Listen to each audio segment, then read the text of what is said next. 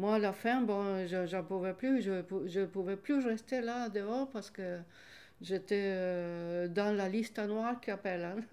Ils, avaient, ils avaient pris ma, mère, ma mère, elle était âgée, donc euh, ils ne pouvaient pas non plus, euh, quand ils l'ont mené dans la voiture, ils ont dû faire demi-tour, ils l'ont ramené à la maison parce que ça, oui, il n'était pas bien, donc heureusement qu'ils l'ont ramené, ils ne l'ont pas tué pour, pour, faire pression sur nous. Et nos lettres, elles étaient toutes euh, prises. Donc euh, voilà, chez les parents à lui aussi, bon, ils les ont amenés aussi, ils les ont pris aussi. Et bien voilà, donc il faisait pression sur eux, hein. c'était ça.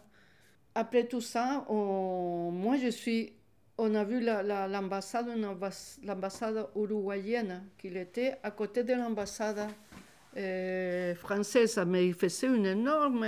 Là, il était la, la, la, la, il était petite. Là, la française, il était plus grande. Et à la suite, il suivait le Vatican, l'ambassade du Vatican. Mais ils étaient des murs énormes. Parce qu'on voulait rentrer dans une ambassade latino-américaine. Comme ça, on restait près du pays et on pouvait repartir, rentrer de nouveau au pays pour aller se mettre dans la, dans la lutte, de, de faire quelque chose. Qu'est-ce qu'on a fait? On était deux seulement parce que les autres ne savaient pas arriver. On a dit je, vais rentrer parce que je ne peux plus aller chez les gens. On ne pouvait plus aller chez les gens. Les gens, ils devenaient hystériques.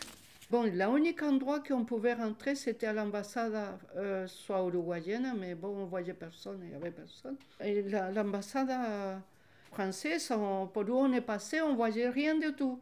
Donc, Qu'est-ce qu'on a fait avec, avec euh, mon copain que je l'ai perdu de vue maintenant, je ne l'ai plus revu Il a mis les mains, il m'a dit il faut qu'on saute, il faut qu'on passe de l'autre côté.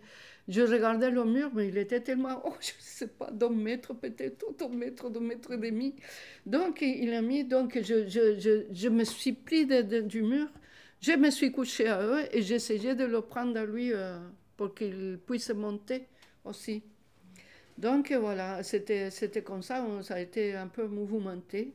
On ne rentrait pas à l'ambassade, c'était pas l'ambassade française, c'était l'ambassade du Vatican. Mais on avait sauté par-dessous et il y avait un chien, un petit chien qui avoisinait, il nous suivait parce qu'il nous prenait les talons et tout ça.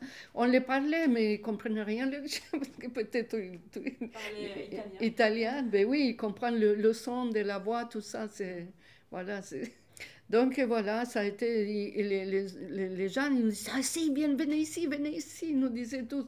Donc on a repassé un autre, notre, notre euh, mur. On a passé de l'autre côté jusqu'à ce qu'on arrive à l'ambassade française. Quoi. Mais euh, on ne savait pas qui, qui c'était comme ambassade. On est rentré, on, on s'est sauvé plutôt. Et derrière nous, on entend pa, pa, la, la maîtresseuse qui, je ne sais pas s'ils sont tués.